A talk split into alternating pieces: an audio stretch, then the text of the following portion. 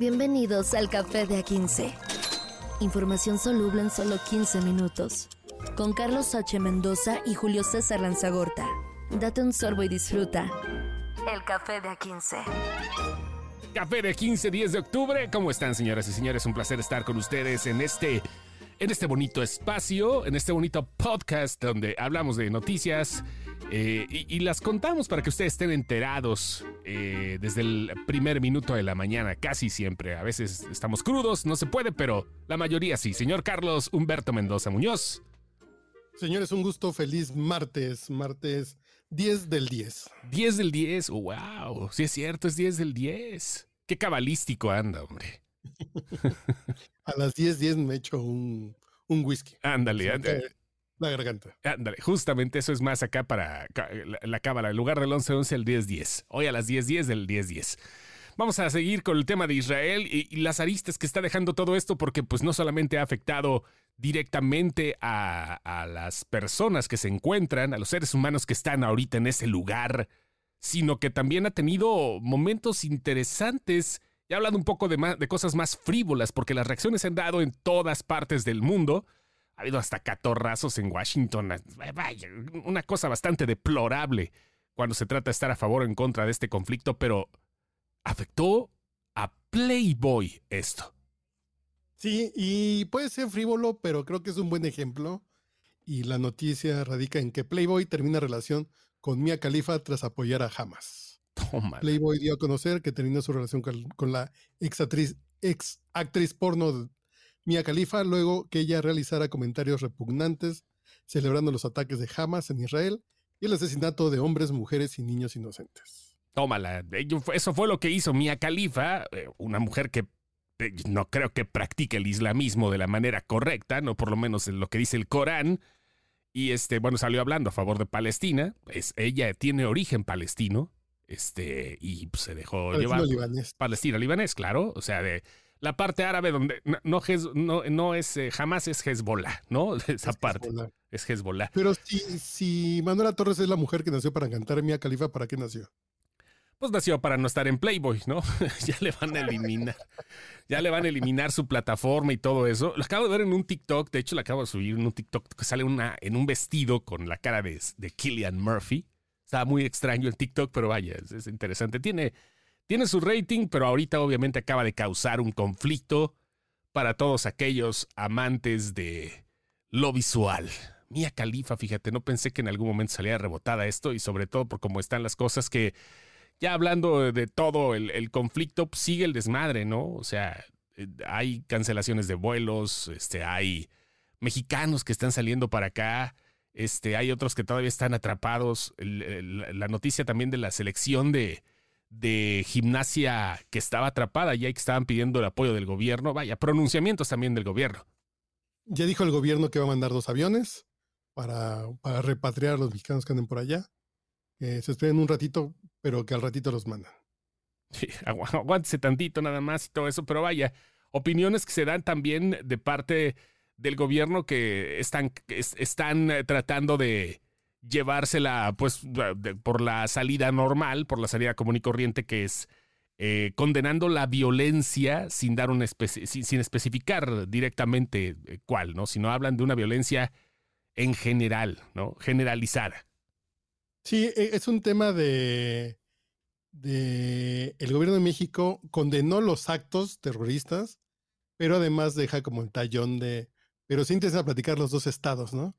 Cuando aquí volvemos al punto que no es un tema del estado palestino, del estado de Palestina, sino de este grupo terrorista eh, eh, fundamentalista religioso.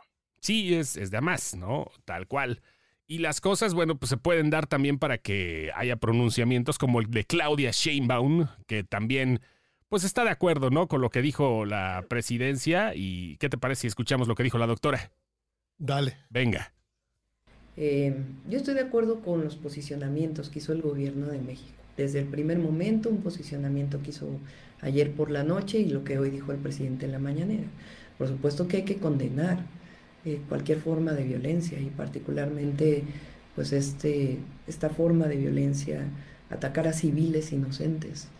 Eh, Y al mismo tiempo yo estoy de acuerdo también en que cese la violencia y que se reconozcan a los dos estados y que se busque la manera inmediata de pacificar eh, este, esta región del mundo y que se reconozcan los dos estados y que Naciones Unidas realmente eh, se ponga a trabajar en ello y que haya fronteras seguras, en términos, por supuesto, de los tratados internacionales. Pero evidentemente siempre es condenable la violencia. Y es lo que dijo la doctora Claudia Sheinbaum, virtual candidata a la presidencia de la República por el Movimiento Regeneración Nacional. Y es, creo que una opinión casi de la mayoría de todos los países, ¿no?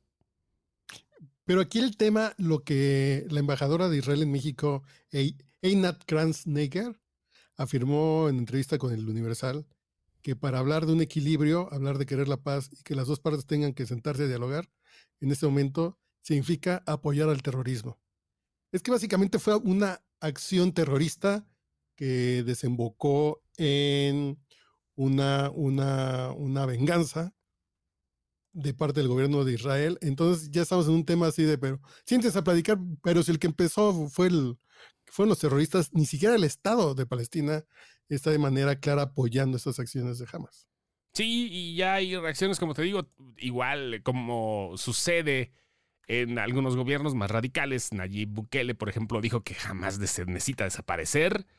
En cuanto a lo que pase ahí en, en Turquía, el presidente Recep Tayyip Erdogan Dijo que él quiere ser el mediador, ¿eh? él quiere ser el mediador en la atención de Oriente Medio. Creo que sería una idea interesante. Este, aunque vaya, no creo que Israel ahorita esté con ganas de que se medien las cosas, sino que va con todo y obvio esto de una u otra manera puede o terminar rápido o escalar lento. Y lo que dice el gobierno de Israel es que en este momento no se puede guardar la neutralidad y guardar el equilibrio y decir que no se puede tomar lado porque no estamos hablando de un conflicto entre dos naciones que tienen un desencuentro, sino estamos hablando de un grupo terrorista que atacó sin ninguna provocación previa, previa y se metió a casas, mató a criaturas en sus camas, se llevó de secuestrados ancianos y ancianas, a bebés y mamás, con sus hijos lactando. Son atrocidades que tienen, son atrocidades. ¿Qué tiene que ver esto con el diálogo y la paz? Los de Hamas son terroristas y no se dialoga con terroristas. Tómala. Bueno, pues ahí está lo que está pasando ahorita. Sigue la, sigue la cortina de hierro funcionando. Hay suspensión de vuelos. Delta Airlines también, eh, además de otras aerolíneas, están suspendiendo las, los servicios aéreos. Y este, pues hasta fines de este mes. Ahorita está, están viendo qué es lo que pasa. Y bueno, pues siguen también los turistas mexicanos. Había unos de Campeche, fíjate, ahí de la tierra de Laila Sansores y de Alito. Están estaban atrapados estos, estos señores por un tour religioso que se da mucho en México. En México mucha gente quiere y va a conocer Tierra Santa. Es correcto. Entonces, no sé cuánta gente... Eh, decían que 500 personas son las que se registraron para este sistema de repatriación entre los visitantes y los, y los que viven por allá. Y ahora cambiando un poquito de tema, vamos a hablar acerca de la encuesta de México Elige, mexicoelige.com. Aquí está esto. Una encuesta, eh, yo, diría demasiado optimista, ¿no? Como se ve eh, esto que salió con Ciro Gómez Leiva en la mañana de ayer y que bueno, pues ya tiene su paginita y todo el rollo. Y bueno, pues es obviamente lo que sucede, eh, entre otras cosas, porque habla también desde los problemas de familia, la crisis y todo, pero en cómo van los presidenciables para este 2024. ¿Comenzamos por ahí, por los presidenciables? Eh, tú dale. Ajá. Deja ver dónde anda la de los presidentes. Ajá. En que, en que Claudia tiene el... ¿Qué página es, amigo, por favor? Ahorita te digo la página. Si la tienes por ahí, porque es, un chorote, ¿eh? haz de cuenta que es una. No me cuelgue, lo estamos atendiendo. Eh, haz de cuenta que es una revista esto y trae un montón de datos. La, la página 35, muchas gracias. Escenarios de la elección presidencial, ahí vemos. A ver, échese por favor la cifra, usted que es matemático y en el aire. 50.9 Sheinbaum, Ajá. 40.1 Galvez, Ajá. 2.7 García, Samuel, 1.9 Verástegui, 1.2 Ulises Ruiz, como independiente y 3.2 dice que no sabe. Nah, no, se me hace demasiado. Corta la brecha, ¿no? Ahorita. No sé. No sé, no, no, no. Estoy, estoy siendo tratando de ser objetivo, se me hace corta la brecha. 10 puntos. No sé, no sé, no sé. Pero a mí lo que me sorprende es el 50.9. Ajá, Pero si nos vamos a la página, ajá. nos vamos a la página número. ¿Dónde está la del presidente? La de. Ajá, está la del presidente. Ajá. La página 12 La 2. dice que la aprobación del presidente es de 60.9, 60 y aumentó 0.5%. 0.5% con relación al último mes. Y Evaluación la del gente presidente. califica con 57.3. Vámonos. La aprobación sigue arriba la del presidente de la República. Este, ay, ay, la cuestión de los gobernadores vuelve a quedar nuevamente, valga la, la redundancia y el pleonasmo, vuelve a quedar nuevamente. Mauricio Curi González, el, eh, el gobernador panista, queda en el primer lugar, es de Querétaro. El último lugar lo tiene Cuauhtémoc Blanco Bravo, que no pasó la pelote, que sigue con una aprobación bien pasada de lanza. Del 29.6%, Ajá. mientras Mauricio Curi de Querétaro tiene 69.7%. Me llama la atención que el- el- los, el gobernante de Morena, que es la que lleva más puntos, es Mara Lezama de Quintana Roo. Y arriba es- Cantina Rock, es correcto. Sí, y arriba está José Ricardo Gallardo de eh, San, Luis, Potosí. Él es del verde, pero es como si fuera morena, porque ya sabes que el verde es, es para acá, y pues ya es, es negociante, es negociante. Y Alfonso Durazo con 65.5 en el cuarto. Ajá. Mauricio Vila de Yucatán en el quinto. Julio Menchaca de Hidalgo en el sexto. Está interesante, por ejemplo, Samuel, que quiere ser presidente, está en el décimo. No, pues. Pero es que, sa- ¿sabes qué onda? Lo que pasa es que la figura de Samuel es, es conocida. Eso tiene mucho que ver. ¿No? Pero, por ejemplo, está interesante ver a Delfina Ajá. Gómez en el 19, Laira Sansores en el 20, Ajá. Evelyn García, eh, así, E- Evelyn Salgado de Guerrero en el 29, Enrique Alfaro de Jalisco por Movimiento Ciudadano en el 30. Está muy interesante estos números. Sí. Sí, sí, sí. Ahí está la encuesta que está Y Me saliendo quiero regresar un pasito para atrás. Échele. con respecto a la pregunta que le hacen a la gente si volvería a votar por López Obrador en el 2024. Ujú. Y 52.9% diría que sí, Ok. votaría por AMLO en las siguientes elecciones. Es decir, un puntito más que Claudia Sheinbaum. O casi lo mismo que Claudia Sheinbaum. Pero- El no es 45.8, que eso está interesante. Entonces estamos viendo que la oposición es un 45.8% y 52.9 es, es el sí por que se mantenga la transformación de cuarta. A ver. De la, de la, la 4T. Ah, está interesante qué ha sucedido con los productos que compra. Vaya acá. Hay, hay muchas preguntas interesantísimas por acá, por este a ver, lado. agarra una que se te antoje, que te dé como... A ver, este. Vamos a ver. Cla- calificación nacional de los titulares de los principales cargos públicos del país, Andrés Manuel hasta arriba, y después viene Luisa María Alcalde como la flamante secretaria de Gobernación. En el último lugar este, está Jorge Romero, Jucopo, diputados. Jucopo, ah, ahí está, obviamente.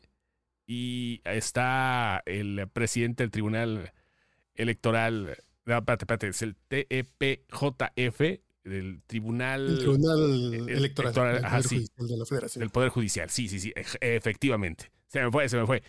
Ay, ay, ay. Interesante. Aquí Hay una que estoy viendo que está muy interesante, que es sobre el plagio de Xochitl Galvez Ujú.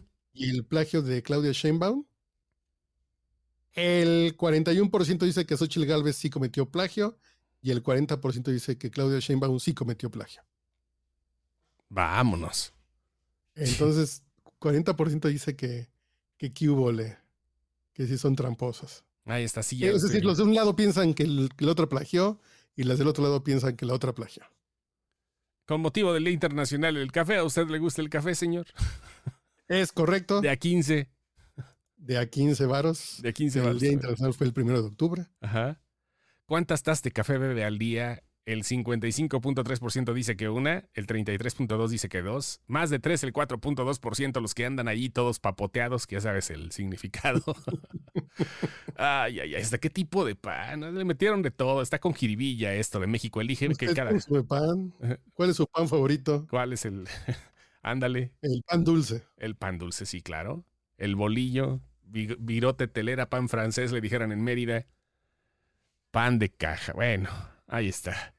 ¿Y cuál es la última que traemos que, que, no está tan divertida? No, no es divertida, para nada es divertida. Eh, hay una pequeña encuesta que se hizo por parte de, bueno, no encuesta, más bien un pequeño, este, eh, remanente de, datos que, sí, como recopilación. Eh, sí, exactamente, de estadística que se dio por parte de defensores desaparecidos de la asociación Desaparecer en MX. Es una investigación periodística con varios medios y bueno, hablan acerca de al menos de que al menos 93 defensores del ambiente y el territorio han sido víctimas de desaparición en México desde diciembre del 2006. Se están investigando y en qué estados del país se registra más la violencia contra ellos, que bueno, pues sabemos que sí se metieron pues con la gente equivocada, lamentablemente. Sí, pues es un tema de muchas veces los ambientalistas terminan pisando callos e intereses de, gente poderosa y terminan siendo levantados. Del total de víctimas se precisa que 39 continúan en calidad de desaparecidas, de estos 93. En tanto, 36 fueron encontradas muertas y solo 18 con vida. Vaya, y es eh, gente que defiende las tierras mexicanas que defiende justamente todo esto, ¿no? Para que la tierra siga laborando y que siga trabajando y que siga dando frutos. Vaya, defensores del medio ambiente y el territorio. Y casos muy sonados del 2006. 93. ¿Con qué ganas? Ya mañana le seguimos. Esto fue Café de 15. Gracias, señor Mendoza. Y nos ven martes. Tomen cafecito, eh, que hace falta. Y hay frente frío en todo el país, entonces sí hace falta. Sí, tápese ahí. Para mantener calor. Tápese ahí, por favor. Cuídense. Café de A15. Información soluble en solo 15 minutos. Con Carlos H. Mendoza y Julio César Lanzagorta. Date un sorbo y disfruta. El café de A15.